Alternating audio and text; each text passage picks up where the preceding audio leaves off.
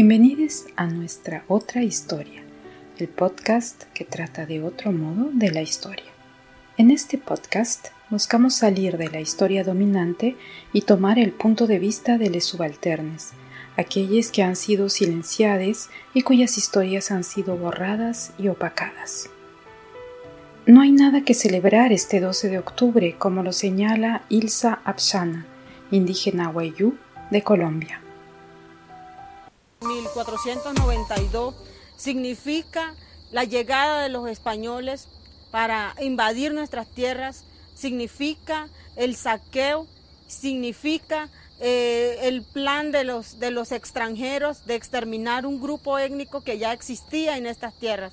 Entonces para nosotros eso no fue un descubrimiento porque ya nosotros somos habitantes de estas tierras mucho antes de que ellos llegaran aquí, para dar una idea de que fue, descubrieron, nosotros no nos descubrieron, nosotros ya estábamos en estas tierras, nosotros somos los dueños ancestrales de estas tierras. Este nuevo mundo no es que sea nuevo, es que ya era viejísimo, ya nosotros existíamos desde hace mucho tiempo.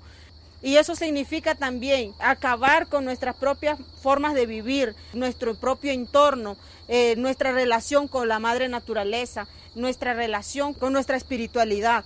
Eso significa la llegada de, esas personas extrañas a estas tierras. En este episodio especial, el primero en castellano, queremos hablar de la conquista y la invasión de Abya Yala en 1492.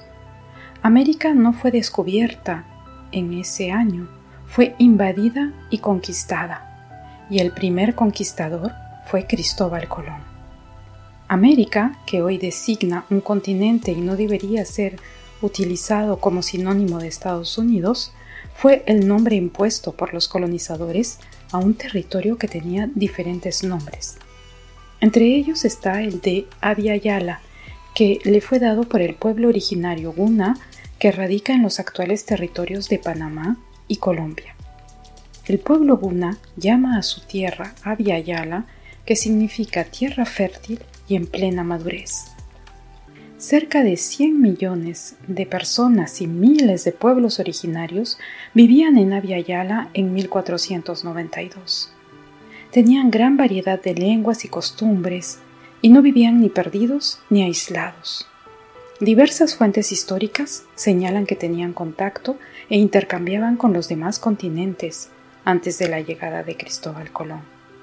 Estaban en relación con Polinesia, Escandinavia, China y hasta el imperio de Malí, es decir, que no andaban perdidos. Los que sí lo estaban eran los 90 marinos que llegaron en las carabelas de la expedición financiada por los reyes católicos y dirigida por Cristóbal Colón. El navegante genovés no solo anduvo perdido, sino que a pesar de hacer cuatro viajes al Caribe, nunca se percató de su error. Probablemente estaba más concentrado en recaudar todo tipo de riquezas y conquistar la mayor extensión de tierras. Los reyes de España le habían prometido la posesión del 10% de lo que él y sus hombres se acaparasen en el Nuevo Mundo. Y así lo hicieron. Asimismo, los reyes de España le dieron el título de capitán, virrey y gobernador de las islas del Caribe. Ahí, con sus dos hermanos, Colón reinó en déspota cruel. Esclavizó a los taínos, de los cuales un centenar fue enviado a Europa, impuso un régimen de terror, torturando a los indígenas que se sublevaban o le resistían. En total, esta invasión terminó con la vida de millones de personas. Alrededor del 80% de la población murió durante la primera fase de la colonización europea. Por eso se puede decir que fue el primer genocidio de la historia.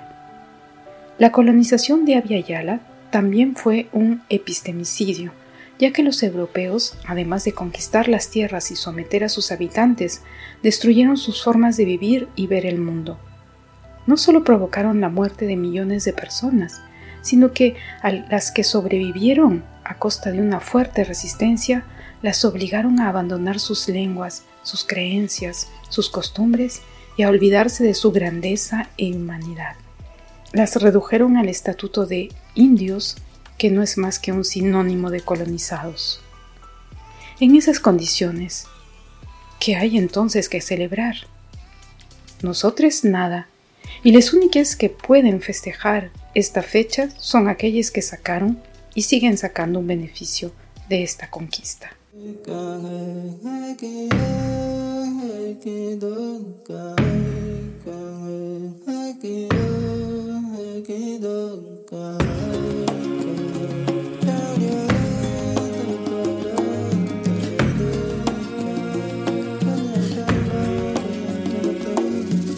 Yo soy de aquí, esta es mi tierra, desde la cuenca del río hasta la sierra. Cada hoja, cada rama, cada raíz forman parte de mi huerto que es tu país.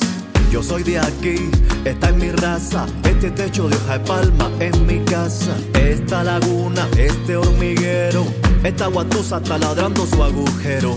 Este peñón, esta bajura, esta dulce melodía que es mi cultura. Esto que me quitas, esto que te doy, yo sigo siendo nato de donde estoy. En la cascada que cae de la montaña, mis mujeres lavan y mis hijos se bañan. Estos sembradíos donde cultivo es mi hogar, es en donde vivo.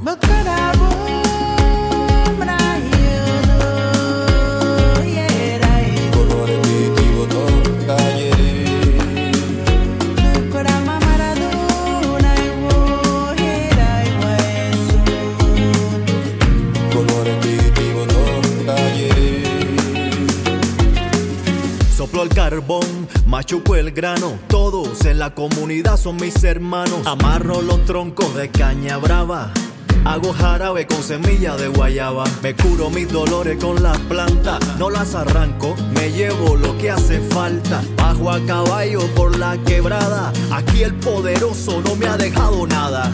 Esta llanura, esta cordillera han sido testigos de mi vida entera. Esta selva oscura, esta noche grata que despierta en fuego con la fogata. Este altiplano que me quieres quitar, este mausoleo que quieres profanar, esta hamaca en la que me acuesto, todo esto que me dejaron mis ancestros.